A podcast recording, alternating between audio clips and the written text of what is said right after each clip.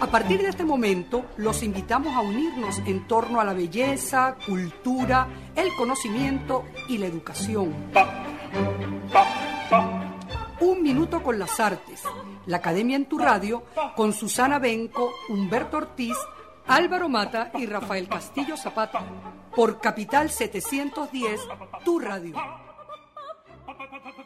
Buenos días amigos de Radio Capital 710 AM, bienvenidos una vez más a su programa Un Minuto con las Artes, la Academia en tu Radio.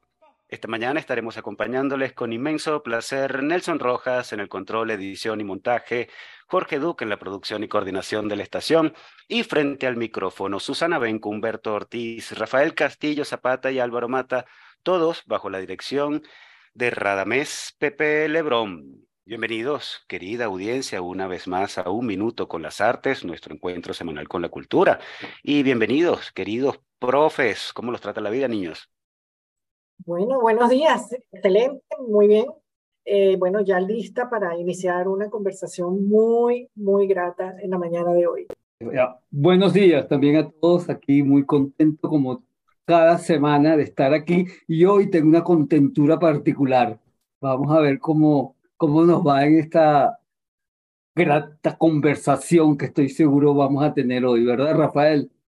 Claro, hoy venimos a paso de danza. A ver cuánta gente va a mover el esqueleto al escuchar a nuestra invitada, o por lo menos el, el cuerpo del espíritu, si no mueve el otro cuerpo, ¿verdad? Pero en cualquier caso, algo se va a mover aquí y bueno, especialmente con su presencia nos va a mover y conmover. Así es, bueno, vamos, vamos a empezar a movernos y conmovernos con nuestra entrevistada de la mañana de hoy, que es nada más y nada menos que Ercilia López, esa creadora de las artes escénicas, intérprete, maestra, conductora de procesos creativos y formativos desde la vivencia del cuerpo. Licenciada en Letras por la Universidad Central de Venezuela, Ercilia López se formó en el mundo de la danza en México, Nueva York, Londres y Caracas. Su trabajo como intérprete y creadora es extenso y muestra de ello es haber fundado y dirigido el mítico ya grupo Contradanza por tres décadas. Ha sido maestra con larga experiencia en composición coreográfica e improvisación, así como en laboratorio y análisis del movimiento. Ercilia es investigadora de las técnicas corporales aplicadas a la danza y de las técnicas somáticas aplicadas a la salud integral y organización del movimiento. Adicionalmente, Ercilia es autora de ensayos y artículos y en junio pasado presentó el libro Viene del cuerpo, la danza, los bailarines y el cuerpo que baila, un estimulante ensayo editado por los amigos del Taller Blanco en Colombia, bueno, del que hablaremos esta mañana. Bienvenida, maestra Ercilia López, a Un Minuto con las Artes. Bueno, muy feliz de estar con ustedes cuatro, nosotros cuatro, con ustedes tres, porque me siento como, como en casa y siento que lo que va a haber aquí es una conversa sabrosa sobre mi trabajo, sobre todo el, libro que acabo de sacar al público. Aquí estoy. No, Ercilia, para, para un minuto con las artes es realmente un honor tenerte aquí con nosotros y yo estoy realmente bastante emocionado y bastante, no sé, como, como, como entusiasmado de tenerte para conversar eh, contigo sobre ese lindo trabajo, además que hiciste, sobre el, libro que acabas de publicar. Yo, hay, algo que me, me, me, me, me interesa mucho como reflexionar y que me pueda hablar sobre tu opinión. Justamente esa, e, e, e, esa posibilidad, que esa, eso que nos, nos entregas, que es un libro de reflexión sobre el trabajo que has hecho durante tanto tiempo, durante prácticamente este, desde que yo te conozco, estás en esto y te conozco ya hace bastante tiempo, desde que yo empezamos a, hacer teatro con, con, el taller experimental de teatro con Eduardo Gil. Y eh, es la idea de, de escribir sobre danza, que pasa lo mismo con la actuación, que yo me dedico más a, a, la actuación, pero la idea de escribir sobre danza, sobre el teatro, siempre es vista como, como raro, porque generalmente los danzarines y los, y los actores les gusta actuar o bailar. Y, y, está bien que lo hagan porque eso tiene que ser así. No hay actor que no sea actor si no actúa y no hay bailarín mucho menos que no es bailarín sino baile, sino trabaja con las técnicas y, la, y las hace físicas, las hace concretas. Pero tú introduces además de todo eso que lo has hecho durante tanto tiempo y, y has sido una maestra realmente en eso, este, introduce también la reflexión, la meditación sobre ese ejercicio. Entonces me encantaría oír esa relación entre, entre la meditación, no sé si llamarla teórica, sobre lo que haces, cuál es esa relación, cómo alimenta eso al bailarín y no solo en el campo personal, sino también en el campo creador, en el campo... a mí por lo menos me gusta mucho escribir sobre, sobre la actuación. Entonces no sé si a ti también te gusta escribir sobre la danza y cómo es ese ese gusto, no sé, sobre eso quería conversar para introducir por ahí el tema, a ver por dónde nos vamos lanzando. no sé.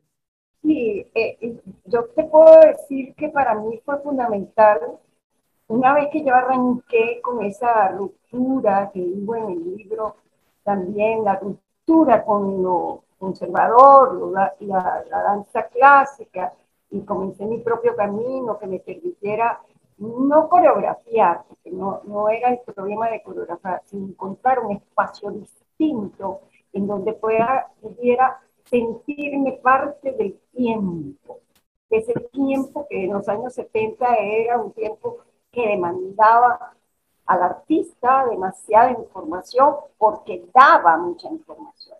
Claro. Yo cuando me di cuenta de que, de que lo que estaba pasando en mi mundo tanto de danza como de teatro, como de poesía, que era muy grande, en ese momento dije yo, yo tengo que reflexionar, yo tengo que traer a mi oficio, tengo que traer información, conocimiento.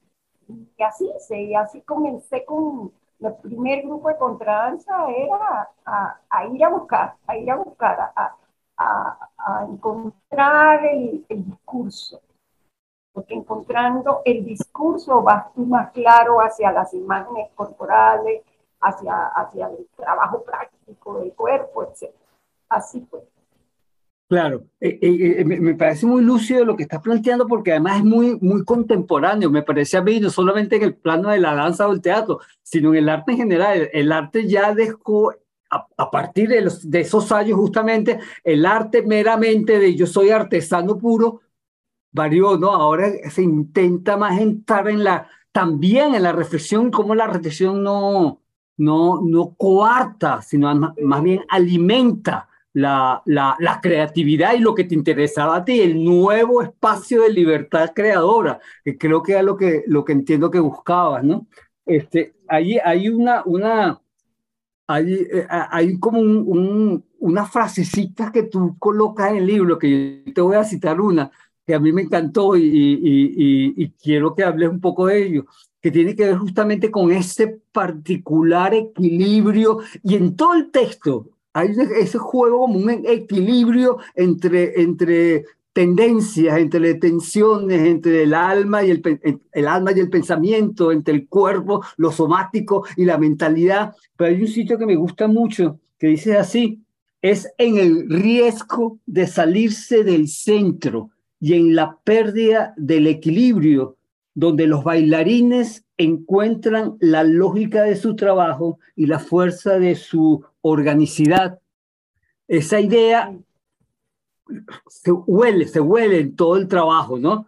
Hay como, como esa, esa la búsqueda de un equilibrio entre tensiones, en el equilibrio y el centro, en la pérdida del centro y volver, y volver a alcanzar el centro y ahí se va lanzando la, la, la vida del bailarín. Yo diría que también la del actor. No sé, quisiera como hablar de esa imagen. A mí, a mí, también me encanta porque viene mucho de adentro, ¿no? Viene de cuerpo, como dice, viene de adentro, no hay posibilidad. Y yo creo que de alguna manera a mí me pasó eso cuando era pues la bailarina profesional clásica, que todo se sabía para dónde se iba. Lo único importante era tener, ¿sabes? Este, ese deseo ser bailarina y, y tener técnica. Entonces, es tener técnica y tener técnica para hacer exactamente lo que hay que hacer.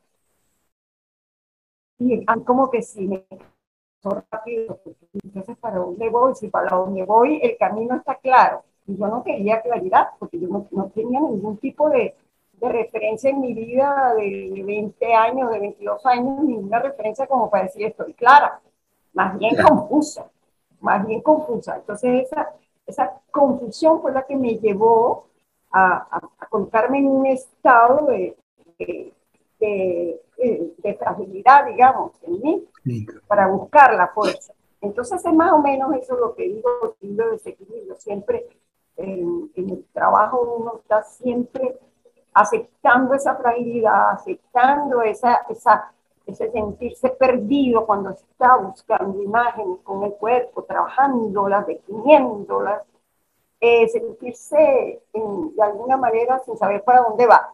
Porque el momento en que llegas y ya supiste a dónde va, la cosa más maravillosa del mundo, porque eso es como terminar de entender que era lo que yo quería hacer en, por haber encontrado los signos, el espacio, la dirección, completar, completar el, el, trabajo corporal con algo mucho más, eh, digamos, no solamente plástico, sino más creativo, más simbólico sí. tu mundo interior. el mundo, cuando tú vas descubriendo en ti tu lenguaje, pero es un trabajo inmenso. Y con, cuando es con el cuerpo es mucho trabajo, porque, claro, el cuerpo te demanda también que, oye, cuidado conmigo, ¿no? Trátame bien. Trátame con cariño, te dice el cuerpo siempre, sí. Trátame bien, O por lo contrario, viene un día y me dice, no me estás aprovechando, no me estás sacando lo suficiente, y ahí vas tú en ese juego hasta que por fin vas descubriendo que que el trabajo te, da, te está dando una línea, un lenguaje propio que tampoco es lineal. Que nunca. Sino lo contrario, un, un, lenguaje detrás de otro, uno, cada, cada espectáculo un mundo en, sí mismo, ¿no? Y, eso es fascinante. Y, y, eso te ha hecho a ti también como, como indagar en muchísimas técnicas, ¿no? O sea, tú tienes una, una, has tenido una habilidad para sintetizar diversidades de, de tendencias, no solo de, de, bailarines, sino tendencias incluso del trabajo, del trabajo corporal, del trabajo, del trabajo físico de toda la vida. Y has podido como, como sintetizar y elaborar criterios metodológicos, podríamos llamarlo así, o prefieres llamarlo de otra manera, no sé, sobre, sobre la danza, de cómo, cómo activar el cuerpo? Es pregunta. y todo eso que yo encontré, toda esa cantidad de lenguajes y métodos que yo encontré, fueron un regalo de la vida. Es decir, yo creo que, que llegó porque yo estaba tan necesitada de encontrar el mío, que encontrarme con otros. Era para mí la gran sorpresa. Ah, es que en el mundo hay esto, hay que en el mundo hay aquello. Y la vida me regaló pasar por, por experiencias con distintas culturas, distintas maneras, distintas personalidades, compartir con ellos, trabajar con ellos. Y, era un alimento, era un alimento inmenso para mí. Y yo, ahí me encanta robar. Y yo robaba, robaba.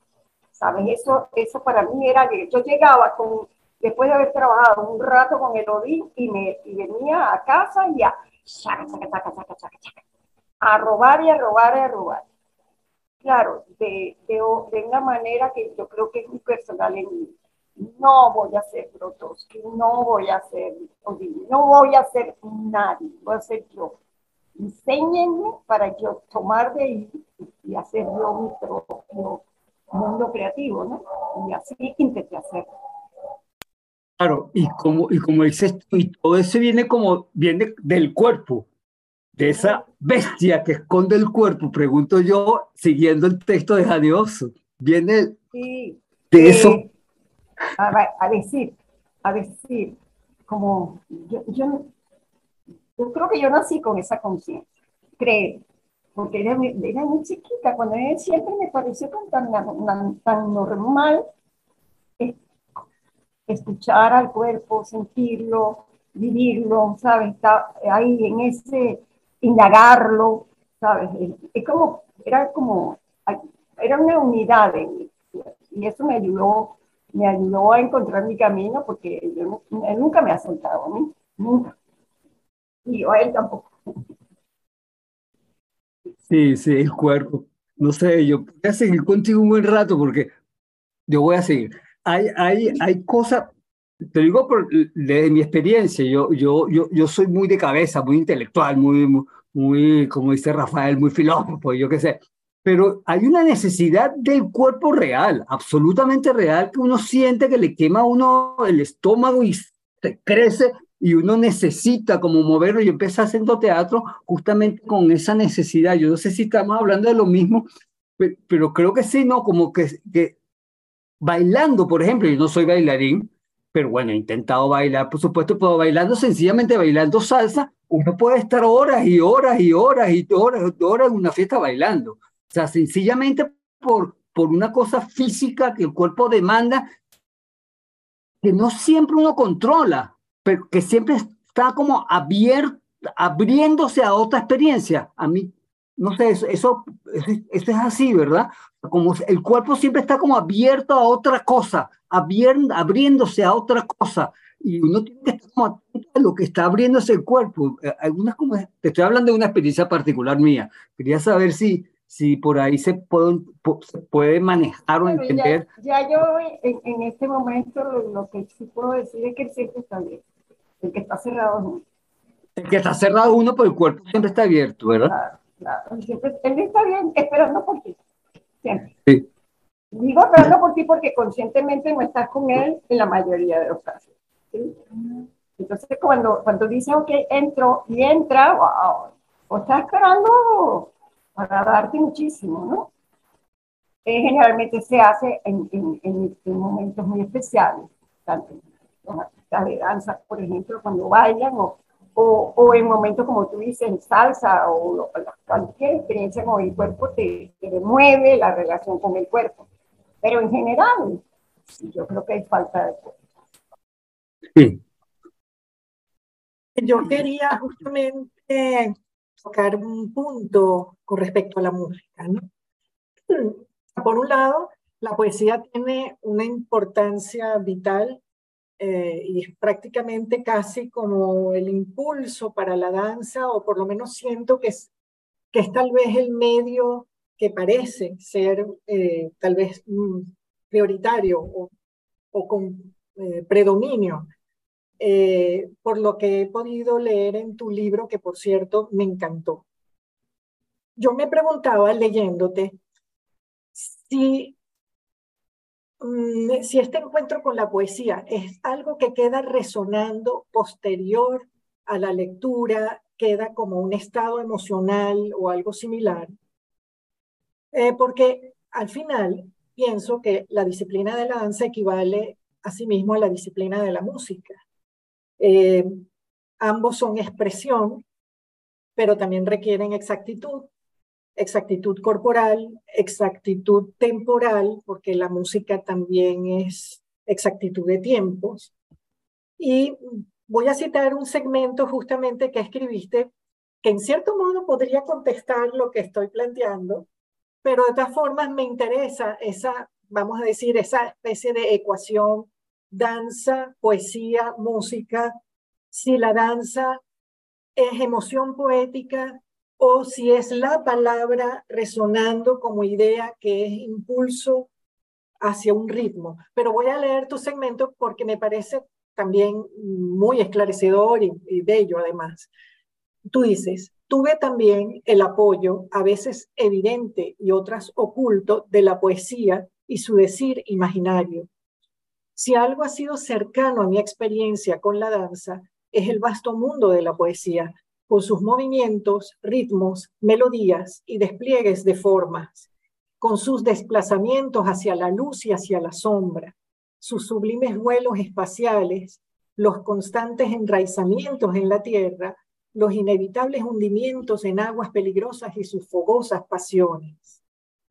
Entonces, bueno, la, danza no es sin la música y la emoción poética y la poesía pues también son en cierto modo ese ritmo y pregunto, ¿dónde queda la palabra? ¿Se vuelve música? ¿Queda como atmósfera? ¿Queda como sensación que pervive, de alguno, sobrevive, perdura, vamos a decirlo así, interiormente? Eh, bueno, a ver, un poco por ahí es la, eh, esa, esa reflexión tuya me gusta mucho porque es, me, conecta con este lado musical directamente, con la música, la música y la danza, es una, una experiencia, puedo decir, que la música,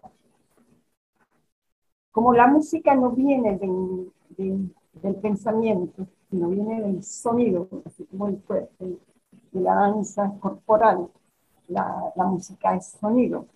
La música y, y, el, cuerpo para mí han sido una sola cosa, una sola cosa. Ella entra a mí sin ningún problema. Yo no tengo problema con la música. Ella llega a mí y mira, aquí estoy. Tengo que hacer algo contigo.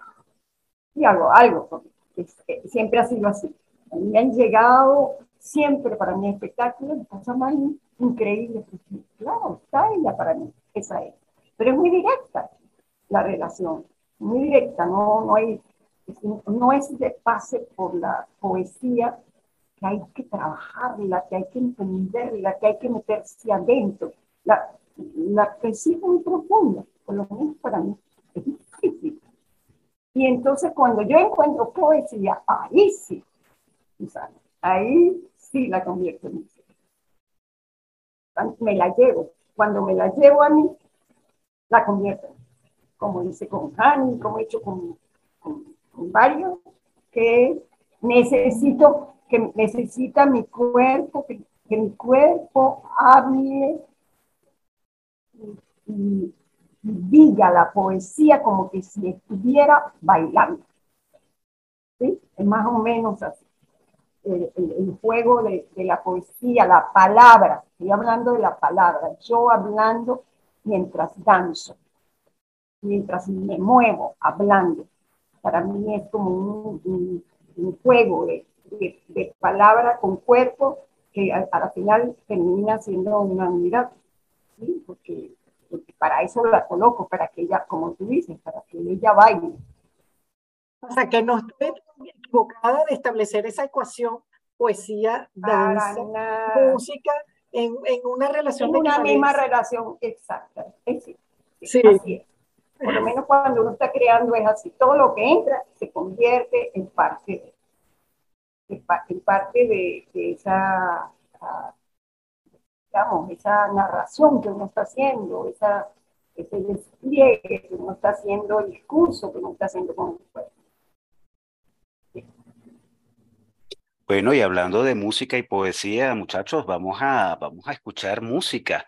Una, una versión maravillosa que nos hizo llegar Ercilia López de Blue Moon con el gran Elvis Presley. Eh, escucharemos a continuación compromisos comerciales de la emisora y continuamos en nuestra conversa con la maestra Ercilia López. Ya regresamos.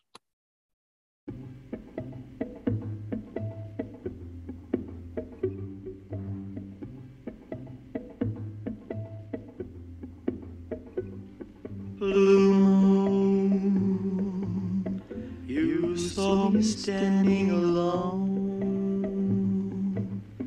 without a dream in my heart, without love of my own. Blue moon, you knew just what I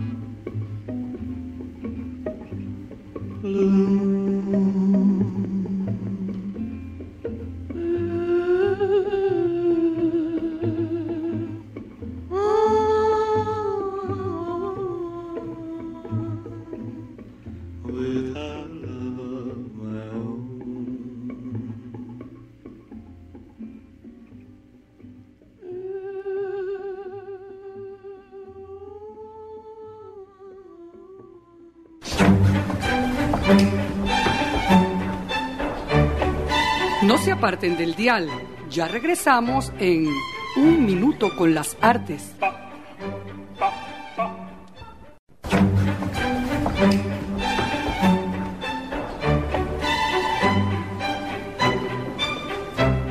Regresamos, amigos oyentes, después de haber escuchado al gran maestro Elvis Presley con Blue Moon, esta particular versión que nos sugirió nuestra invitada, y también los compromisos comerciales de la emisora, por supuesto. Continuamos entonces con Ercilia López. Rafa, ¿qué tienes para ella?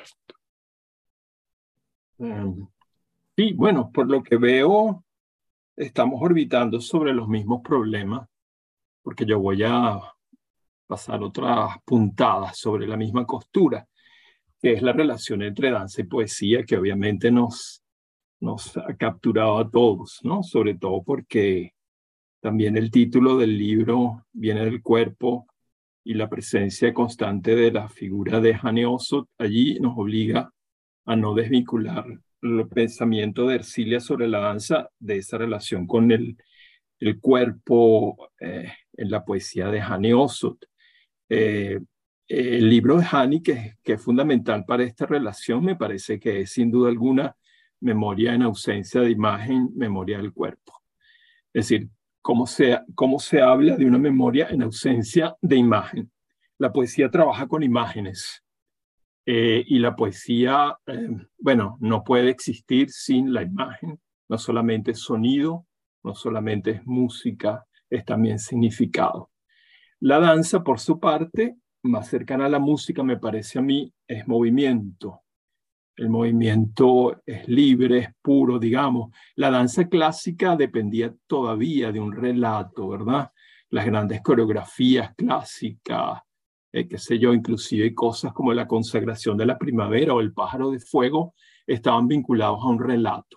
La danza no había eh, alcanzado la posición que había alcanzado mucho antes la pintura, por ejemplo, cuando se independizó del referente real para hacerse autónoma, o sea, trabajar con sus propios eh, elementos eh, estructurales, sus propios elementos plásticos. La poesía no puede hacerlo porque el lenguaje nunca se puede desvincular de la realidad y por lo tanto yo no puedo aislar la palabra poética ni ninguna palabra de su referente concreto. Entonces hay una diferencia importante entre la actividad del poeta, la actividad del artista plástico, la actividad del músico y la actividad del bailarín. Es decir, el bailarín habla con el cuerpo, produce discurso en el movimiento y eh, a la coreografía, a la danza se le hizo un poco más difícil independizarse de la idea, independizarse del relato que está detrás de las coreografías para hacerse danza, danza, es decir, donde lo que priva, como un poco también en el teatro de Artaud, el movimiento del cuerpo, es lo que ocurre a nivel de físico más que metafísico en la escena. Entonces, es muy interesante pensar que tú dices en algún momento que una de las debilidades de la danza es que ha tenido poco interés en el discurso sobre sí misma y que de alguna manera tu libro eh, ayuda a corregir esa, esa carencia, ¿no? Eh, pensar la danza desde la propia danza. Y bueno, eso requiere el uso de la palabra como mediadora. Ahora, lo que también me interesa es ese doble vínculo entre tú como bailarina y tú como lectora de poesía como pensadora de la danza desde la plataforma que te brinda la poesía. Tú eres una bailarina que además estudió letras. O eres una bailarina culta, digámoslo así, en un área que es tan amplia como la literatura, que involucra un montón de cosas al mismo tiempo. Por lo tanto, eh, mi pregunta eh, concreta es, ¿Cómo ocurre en tu caso el uso de la palabra para escribir la danza? Yo entiendo dos cosas aquí. Por el camino de Susana Benco, el planteamiento que ella hizo, hay un vínculo entre la poesía como motor del movimiento en la danza, es decir, ahí sería una relación de dependencia de la danza con el poema. O sea, de alguna manera el cuerpo ilustra el poema o traduce el poema. Eso sería un nivel. El otro es cuando tú hablas sobre la danza desde un discurso que es muy hermoso, eh, poético, ¿verdad? Es decir, son dos niveles de relación con el lenguaje de una mujer que se mueve en el espacio y en el tiempo y que juega con su cuerpo y que su instrumento es el cuerpo. Entonces, la pregunta concreta es la siguiente, Ercilia. ¿Cómo se hace o cómo haces tú para llevar al cuerpo una metáfora? Está bien, bueno. Yo no, hay varias maneras. Metáfora, la metáfora sale del cuerpo. Y yo no la llevo. Ella, él, me, él me, me, dice. Es decir, cuando ya haga coreografía, es que yo voy a, voy a escoger este tema.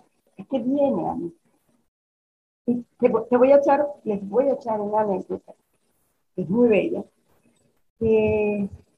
Cuando yo hice mi primer solo, era una obra larga, de una hora, yo solita en escena, mi primera vez, en, pleno con, grupo contra pero yo necesitaba un espacio personal, no solamente de dirección al grupo, sino también centrarme yo conmigo. Entonces empecé a trabajar lo que terminó siendo, uh, digamos, unipersonal que se llamaba La Dama de Negro.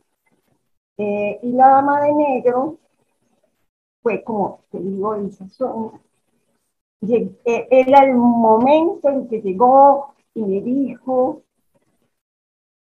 mi cuerpo de adentro me dijo, tienes que solucionar este problema.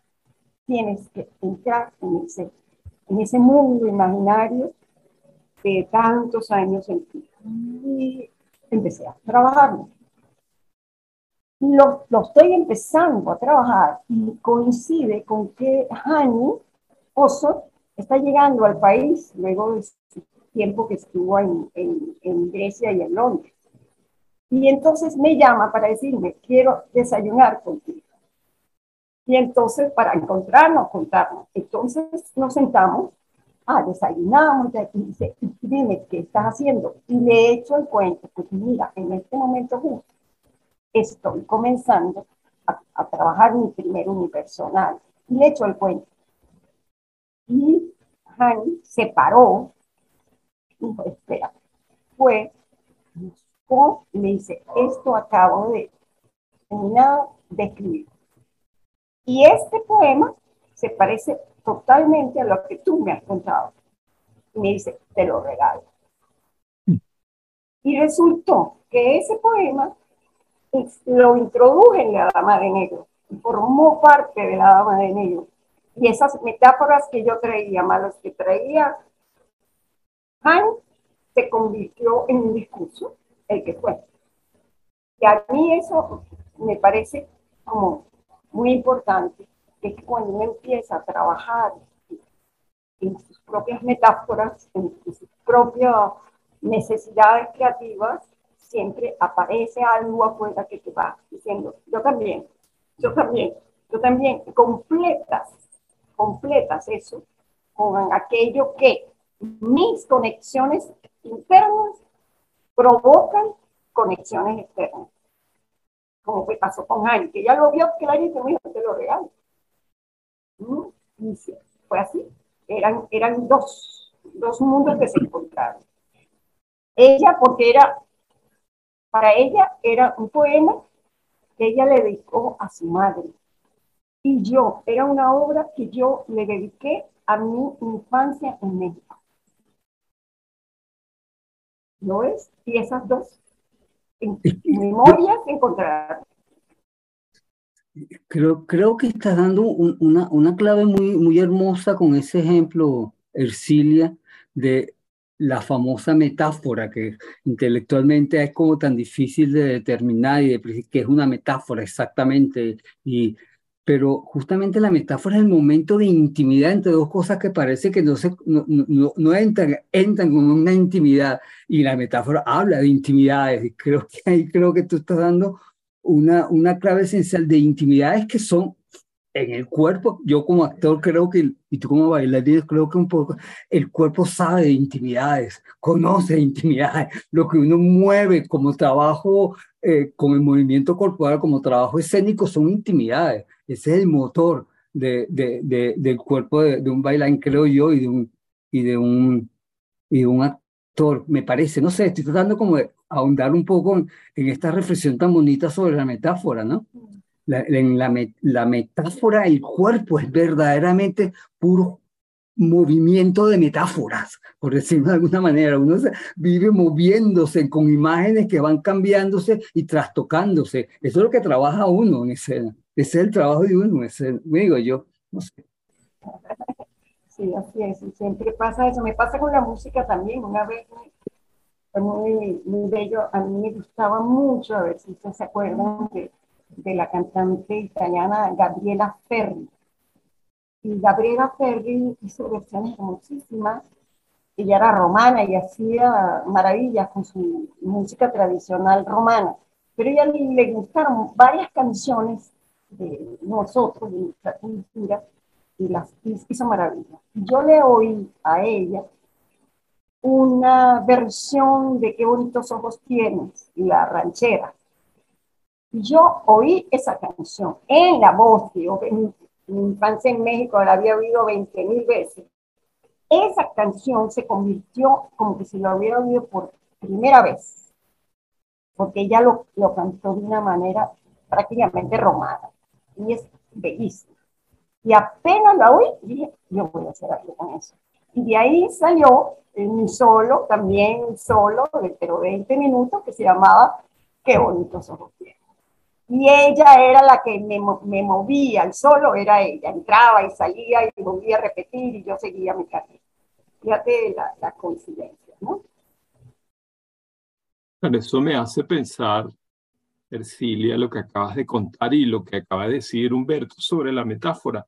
Es posible definir la metáfora así por la alianza inesperada entre dos opuestos que se encuentran, entre dos cosas que no estaban preparadas para encontrarse y se encuentran. Ahí está el secreto de la metáfora y el misterio de la metáfora, o sea, cómo se encuentran esas dos cosas aparentemente distantes y distintas. Y eso es la magia de la metáfora en poesía.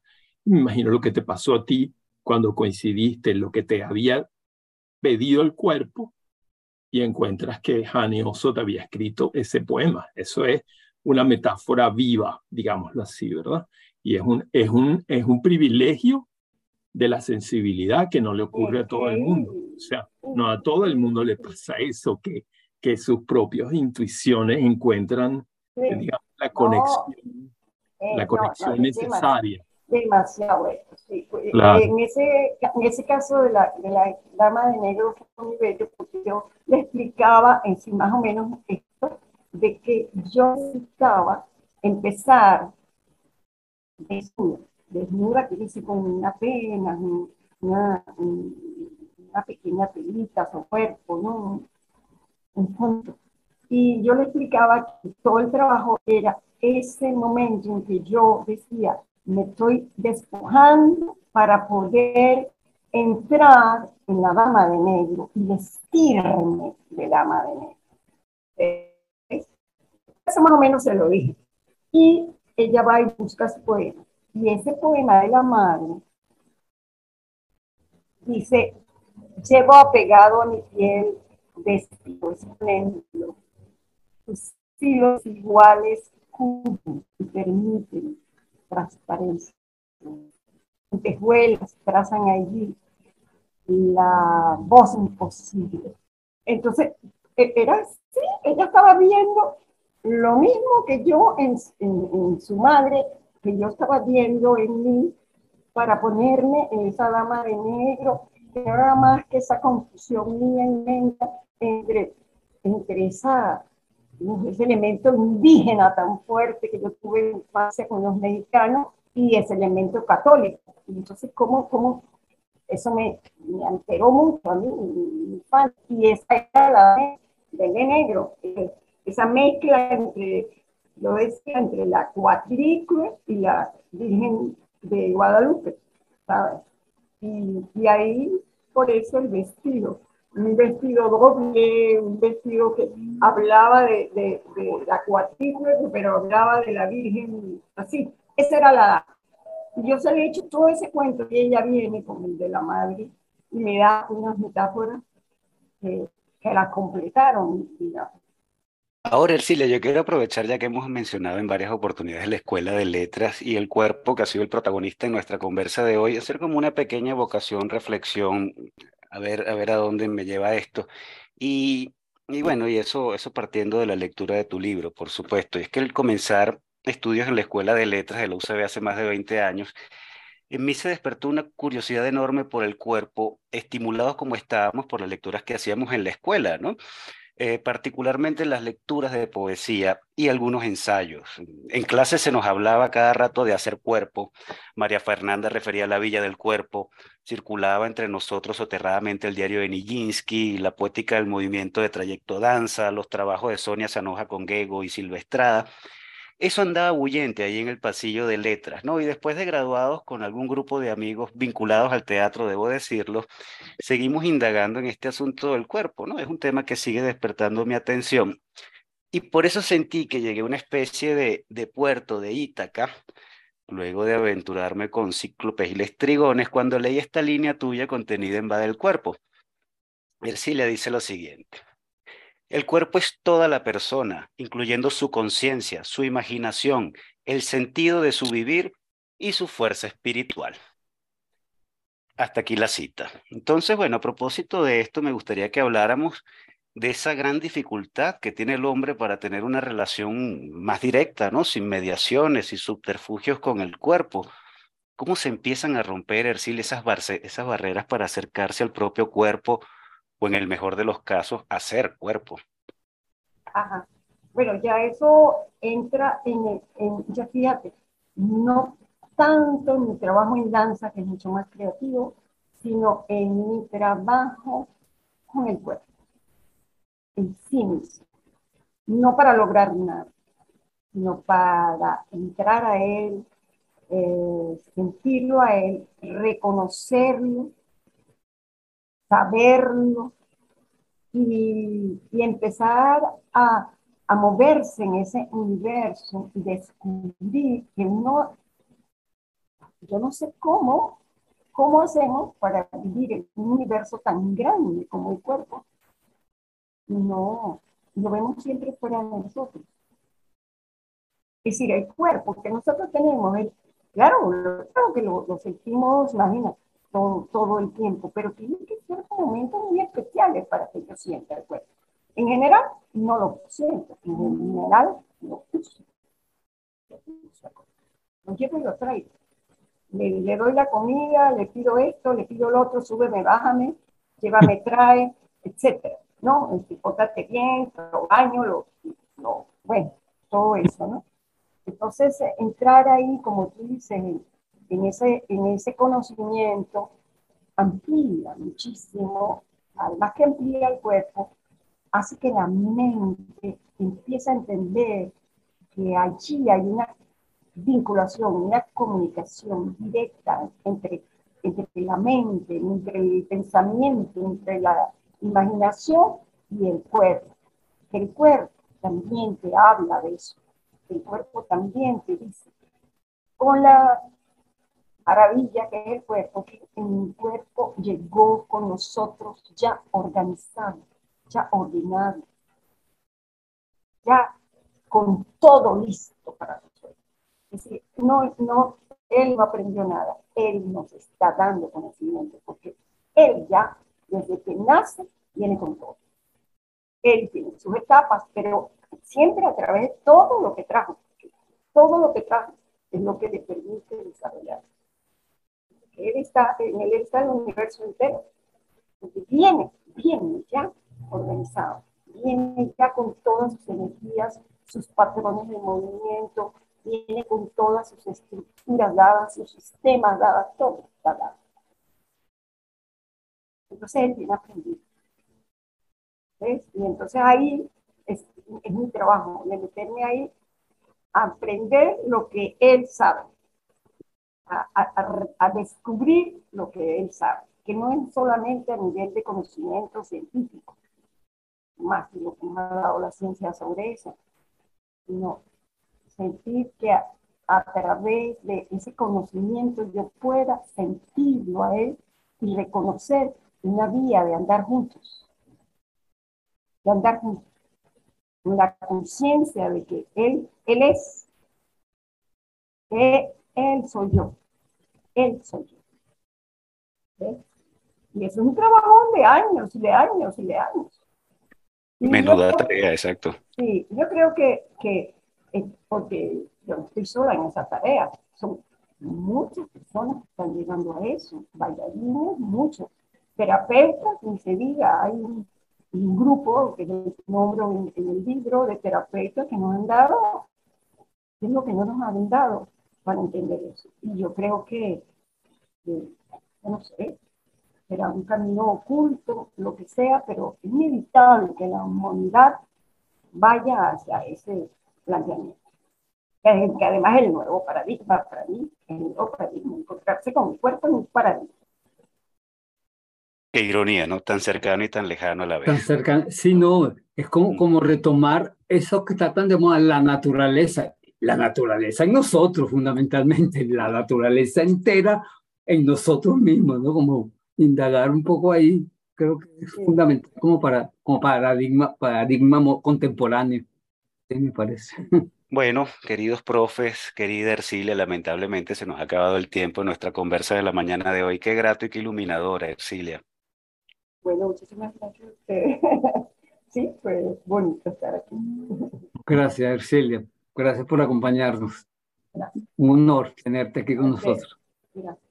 Y además nos sentimos muy contentos de que hayamos podido empujarte a decir las cosas maravillosas que dijiste. Agradecidos con la maestra Ercilia López por habernos acompañado esta mañana en Un Minuto con las Artes. Bueno, programa que ya está por finalizar, no sin antes revisar la agenda cultural. Susana, ¿qué hay por allí?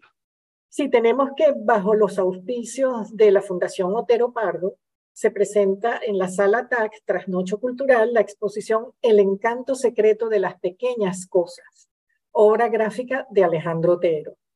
La muestra fue curada por Rafael Santana y está conformada por una selección de 80 obras pertenecientes a la colección de la Fundación Otero Pardo, que el artista realizó entre 1966 y 1989.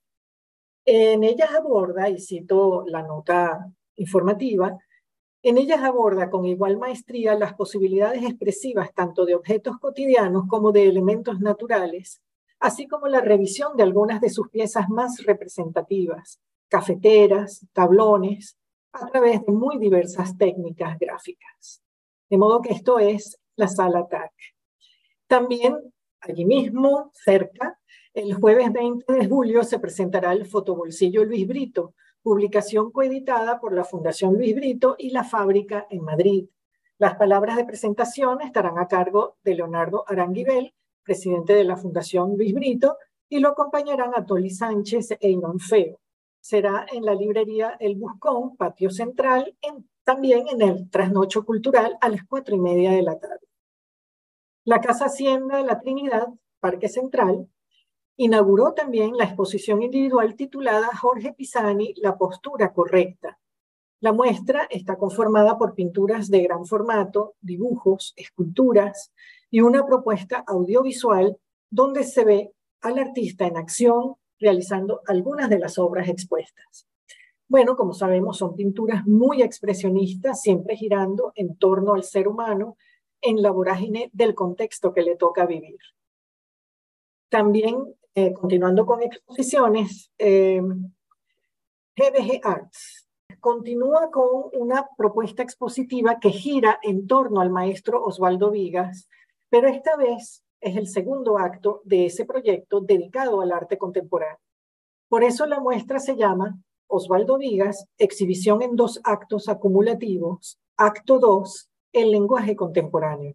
Exponen 18 artistas de diversos medios. Y bueno, claro, e, esta exposición ha sido posible también gracias a la alianza con la Fundación Osvaldo Vigas. Y para terminar, no, para, perdón, perdón, Ay, Nelson, tienes que hacer una edición aquí. Perdón. Dale, retoma. Tranquila, tranquila. Iba a terminar con esto, pero apareció Ricardo Gómez. Entonces termino es con Ricardo Gómez Pérez. ¿Qué pasó?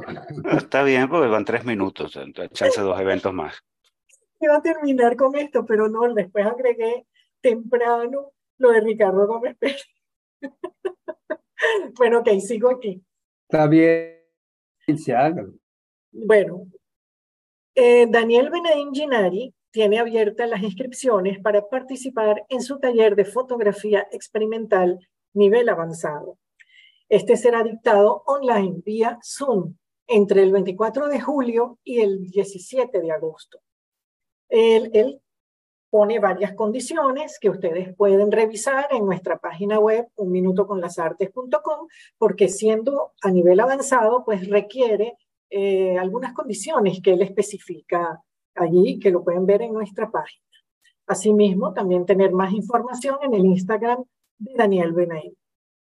Eh, por último, tenemos que desde el pasado 10 de julio está abierta la convocatoria para el segundo visionado de fotografía, eh, que organiza el Archivo Fotografía Urbana y la Sala Mendoza. El objetivo es que fotógrafos emergentes y jóvenes estudiantes tengan la oportunidad de revisar sus portafolios y recibir el, el, asesoramiento profesional del reconocido fotógrafo y curador venezolano Ricardo Gómez Pérez. Los participantes deben ser menores de 35 años y los seleccionados tendrán luego la oportunidad de exponer sus propuestas en el Centro Documental de la Sala Mendoza, así como ver la publicación de sus obras en la página web de la Sala Mendoza y del archivo. La convocatoria estará abierta hasta el 30 de julio y los seleccionados serán anunciados entre el primero y el 4 de agosto y la revisión de portafolios propiamente dicho se llevará a cabo entre el 8 y el 10 de agosto en los espacios del Centro Documental de la Sala Mendoza. También en nuestra página web pueden ver los enlaces para postular, para tener más información. Y bueno, eso es todo por esta semana. Y bien, nosotros amigos oyentes, de esta manera hemos llegado al final de su programa Un Minuto con las Artes, la Academia en tu Radio. Estuvimos acompañándoles con inmenso placer en el control de estudio, edición y montaje Nelson Rojas, en la producción y coordinación de la emisora Jorge Duque, y un gusto compartir con ustedes, como siempre, Susana Benco, Humberto Ortiz, Rafael Castillo Zapata y Álvaro Mata, todos bajo la dirección de Radamés Pepe Lebrón. Invitamos a nuestra audiencia a seguirnos en Instagram a través de arroba un minuto con las artes, también por nuestra plataforma web www.unminutoconlasartes.com y por nuestro canal de YouTube, al que invitamos a suscribirse y darle like. Nos escuchamos el próximo miércoles. Y hasta aquí, un minuto con las artes. La invitación es para el próximo miércoles a las 9 de la mañana por Capital 710, tu radio. 倒倒